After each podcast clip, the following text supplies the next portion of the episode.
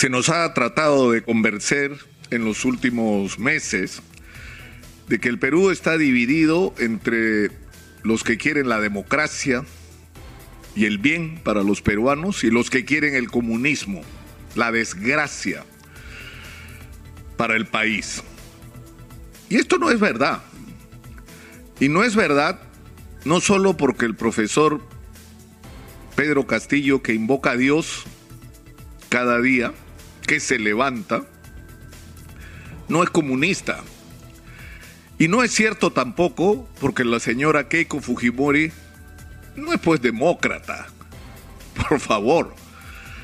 Porque en nombre de la democracia hay bandas de energúmenos que atacan a manifestantes que no piensen como ellos, que amenazan con meterlos en fosas y darle a los perros a comer las tripas de que de quienes según su criterio serían los terroristas que siguen a Pedro Castillo. Demócratas no son los que agreden al, al jefe de la Oficina Nacional de Procesos Electorales ni son aquellos que asedian las casas de las autoridades electorales para forzarles a hacer algo que termine en darle la victoria a su candidata que no ha ganado las elecciones. Eso no tiene nada que ver con la democracia, es un cuento.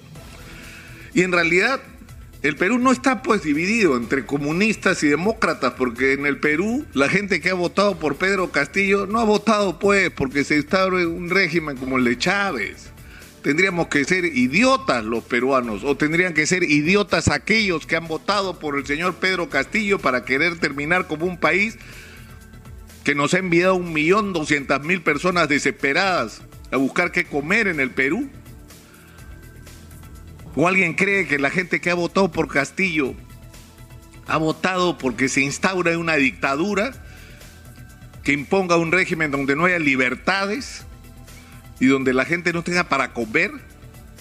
O sea, el Perú es un país de emprendedores, de gente que se saca la madre cada madrugada hasta la noche trabajando para sostener a su familia, sin posibilidades de acceder al crédito, esforzándose con la imaginación y el esfuerzo por resolver cada día la sobrevivencia de su familia.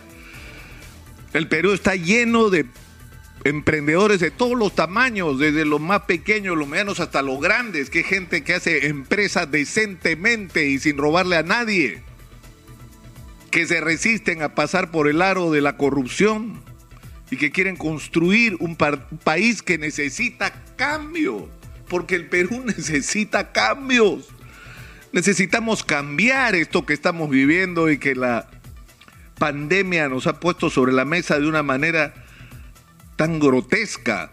El Perú es un país con unas inequidades inaceptables, inaceptables para un Estado que ha crecido o que ha tenido ingresos que ya quisieran tener otros países y que se ha manifestado en la multiplicación del presupuesto de la República, en las cifras del crecimiento macroeconómico, pero que lo hemos dicho hasta el cansancio, nos ha dejado un país con la peor educación, la peor salud de la región, de las peores, donde ya había crisis de personal, de instalaciones, de unidades de cuidados intensivos antes de la pandemia.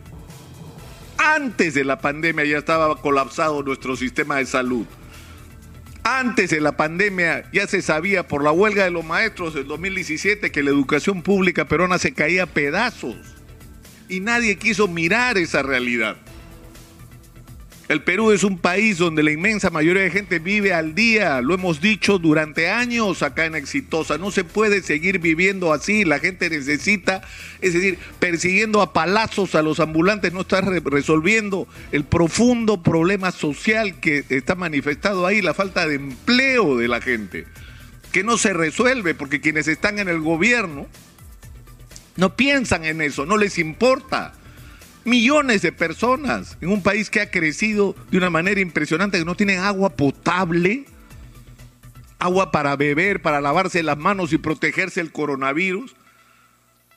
Un millón ochocientos mil viviendas que hacen falta en el Perú. ¿Cómo es posible en el país que ha crecido como ha crecido el Perú? ¿Cómo es posible que acceder al crédito sea prácticamente imposible para el que quiera emprender y que el, el que lo logra termine trabajando para el banco?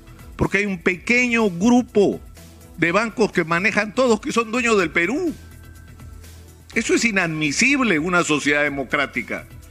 Y ese cambio que hay que producir en el Perú no lo quieren solo los que han votado por Pedro Castillo, ¿ah?